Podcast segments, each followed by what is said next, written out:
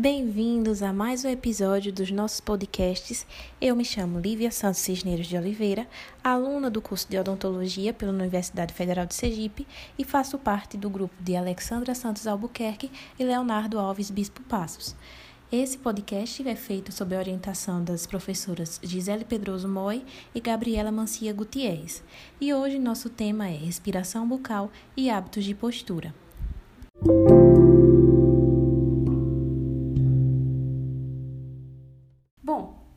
Respiração, ela pode ser definida como a entrada e a saída de ar dos pulmões para realizar as trocas gasosas entre o tecido pulmonar e o sangue que chega nos pulmões através dos capilares. Basicamente, a transformação do sangue venoso em sangue arterial. E a respiração realizada de forma normal, ela é essencial para um adequado funcionamento do nosso organismo desde o primeiro momento que a gente chega ao mundo, desde o nosso primeiro momento de vida porque ela exerce uma ação de preservar a composição do todo o sistema estomatognático, promovendo um correto crescimento e um correto desenvolvimento crâniofacial e, além de tudo, permite a harmonia facial. Bom, a respiração normal ela é realizada através da via nasal, ou seja, nós temos o nariz, a faringe, laringe, traqueia, brônquios, bronquíolos, que vão formar o aparelho respiratório e que vão conduzir o ar juntamente com os alvéolos pulmonares e vão executar as trocas gasosas. Essas trocas gasosas vão permitir que o ar seja purificado, filtrado, aquecido, umidificado antes de chegar aos pulmões. Bom, a respiração correta ela é essencial para que ocorra um crescimento facial adequado e super importante para as estruturas do sistema estomatognático, para que elas funcionem adequadamente, para que os músculos funcionem adequadamente e para que a postura corporal também seja correta. Na respiração bucal, os lábios eles ficam selados, a mandíbula fica em repouso e a língua ela fica contida na cavidade bucal em contato com o palato. E isso promove uma expansão da maxila que se equilibra com as forças do músculo bucinador. E aí a, fun a função normal da, dessa postura da língua, dos lábios, da mastigação, da deglutição, a ação muscular, vão estimular o crescimento adequado da face, dos ossos e estão relacionados a uma respiração normal, ou seja, uma respiração nasal. Bom, e quem é afinal o respirador bucal? Ele é um indivíduo que representa um, uma respiração pela boca ou também pode ser mista, pela boca e pelo nariz. Essa respiração bucal ela surge na presença de algum obstáculo no sistema respiratório, é, geralmente na região nasal ou faríngea. E aí o indivíduo passa a utilizar a boca para compensar o volume de ar que ele precisa para realizar as atividades vitais do organismo. E esse método ele é inapropriado, porque o ar vai entrar pela boca de forma fria, de forma seca e vai ser transportado para os pulmões de maneira inadequada. E isso causa inúmeras alterações no organismo, inclusive uma redução na capacidade de oxigenação. Essas causas da respiração bucal, elas são inúmeras, pode ser várias coisas e são multifatoriais. Pode ser em virtude de hábitos bucais deletérios, por exemplo, a sucção de tal, sucção digital, perdão, ou sucção de chupeta. E isso depende da, da frequência e da intensidade com que o indivíduo realiza esses hábitos bucais deletérios, porque isso pode deformar a arcada dentária e alterar todo o equilíbrio facial. Também pode ser um fator é, causador, fatores genéticos, é, por exemplo, predisposições anatômicas, pode ser de origem obstrutiva, por conta de uma variação anatômica, que a pessoa apresenta uma passagem aérea estreita, ou seja, obstruída. Enfim, inúmeros, inúmeros fatores causadores. E como consequência, a respiração bucal, de uma forma geral, é, os respiradores bucais eles podem ter um retardo do crescimento pondero-estatural. Também podem ter alterações cardiológicas, por exemplo, a hipertensão arterial sistêmica, a hipertensão pulmonar, a doença pulmonar obstrutiva crônica. Pode acontecer que eles tenham distúrbios respiratórios é, com maior frequência, dispneia, apneia obstrutiva, alguns distúrbios neuropsíquicos, como alterações de comportamento, por exemplo, é, uma hiperatividade, sono não restaurador, irritabilidade, uma série de coisas. Como eles não dormem bem, podem ter dificuldade de concentração, enfim, e além de tudo, podem apresentar problemas posturais.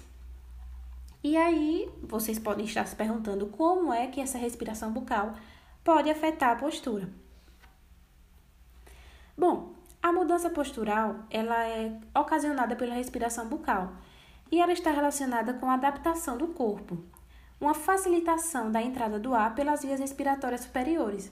E isso faz com que se tenha uma anteriorização e uma extensão da cabeça, alterando o centro de gravidade e fazendo com que a mecânica corporal se modifique. Os respiradores bucais, eles, eles acabam adaptando a postura para tornar as vias aéreas menos resistentes, e eles apresentam alterações no posicionamento da língua e da mandíbula. E com isso vai ocorrer um aumento da função dos músculos que são responsáveis pela postura da cabeça e do pescoço, e consequentemente vai ocorrer um aumento, uma diferença, quer dizer, na postura corporal. Bom, com a respiração bucal, a cabeça, o ombro e o abdômen eles ficam protusos, porque quando a cabeça se anterioriza para respirar melhor, para o ar chegar mais rápido até os pulmões, os ombros eles rodam internamente e deprimem o tórax. Isso leva a uma respiração mais rápida e curta. O diafragma, ao mesmo tempo, ele trabalha sem sincronia e numa posição mais baixa, e isso gera uma oxigenação deficiente. Enfim, é, também a postura mandibular, ela vai atuar diretamente sobre a postura da cabeça devido ao mecanismo muscular e articular, ou seja, vai haver compensações em todo o corpo, porque a postura da cabeça relaciona-se com a cintura escapular e também com a cintura pélvica. E isso proporciona o reequilíbrio entre os segmentos corporais para vencer a gravidade que o corpo está submetido. Bom, essas alterações posturais desencadeadas pela respiração bucal elas estão relacionadas com o fato do corpo humano se adaptar. É, o corpo humano se adapta para facilitar a passagem do ar das vias aéreas superiores para as vias aéreas inferiores, e isso acaba promovendo a anteriorização da cabeça e a extensão da cabeça. Bom, é, como os músculos da, da cabeça, do pescoço, trabalham de forma cinética e são organizados em cadeias, o deslocamento da, da posição da cabeça que vai mudar o centro de gravidade, ele altera toda a mecânica corporal. E essas alterações posturais respiratórias podem acabar é, sendo geradas por um respirador bucal. E aí a gente se pergunta como evitar essas alterações, como evitar a respiração bucal, né? Como evitar que o indivíduo tenha todas essas consequências posturais e aí a gente deve voltar lá para o aleitamento materno. Desde o aleitamento materno, é, os pais devem ter noção que a criança tem que ser amamentada sendo segurada da maneira correta. Ela deve ser segurada de um lado, depois do outro, tanto no aleitamento natural como no artificial, para favorecer o amadurecimento. Bom, a posição da criança ela também deve ser vigiada no berço durante o sono. A cabeça da criança deve ficar afastada da cabeceira numa posição confortável para evitar que fique dobrada. E aí, para identificar o respirador bucal crônico, alguns fatores podem ser observados, como o corrimento nasal, irritação ao redor da boca ou irritação nasal. A língua pode ser caracterizada como língua em morango. Também pode ser observada gengivites, engasgos é, com muita frequência quando ele se alimenta, algumas alterações fonoarticulatórias. Também pode ser observada atresia maxilar, enfim, uma série de coisas, lábios hipotônicos, é, vestíbulo versão exagerada dos dentes anterosuperiores. Os lábios podem apresentar-se com incompetência quando estão em repouso, enfim, uma série de coisas. E é importante que a gente saiba conhecer essas coisas para saber o que fazer, para saber como proceder.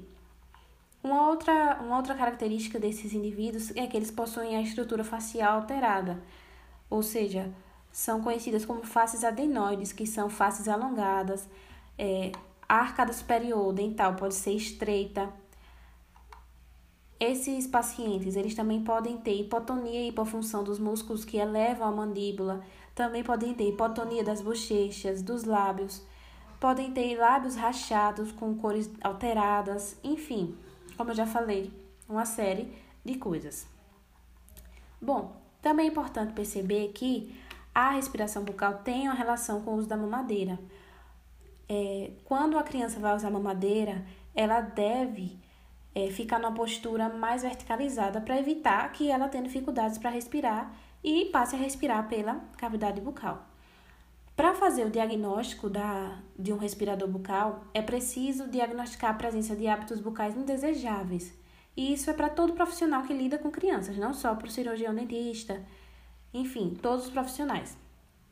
Um dos elementos básicos do diagnóstico do ortodontista é a teleradiografia da face em norma lateral, porque através dela o especialista vai estudar as características do crescimento, vai, vai ver as características dentes esqueletais e vai ver se a maxila está projetada ou se a mandíbula que está retraída.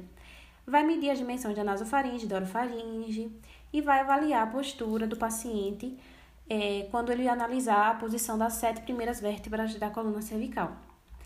Bom, como tratamento, é importante que o respirador bucal ele seja tratado de forma multidisciplinar, ou seja, não é uma, um tratamento restrito aos médicos nem aos fonos, não. É um tratamento multidisciplinar que vai envolver dentistas, médicos, alergistas, otorrinolaringologistas, ortopedistas, uma série. E principalmente é importante ressaltar que quanto mais cedo for realizado o tratamento, melhores serão os resultados. Bom, pessoal, esse foi o nosso episódio de hoje e espero que vocês tenham gostado e até a próxima.